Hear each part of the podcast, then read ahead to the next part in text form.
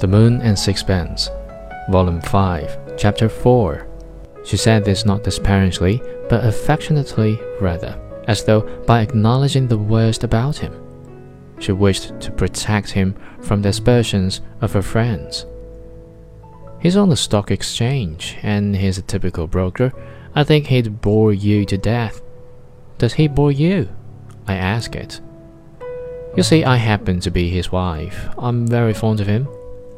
She smiled to cover her shyness, and I fancied she had a fear that I would make the sort of jibe that such a confession could hardly have failed to elicit from Rose Waterford.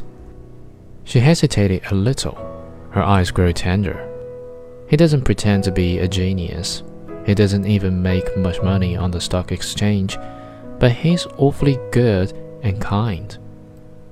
I think I should like him very much. I'll ask you to dine with us quietly sometime, but mind you come at your own risk. Don't blame me if you have a very dull evening.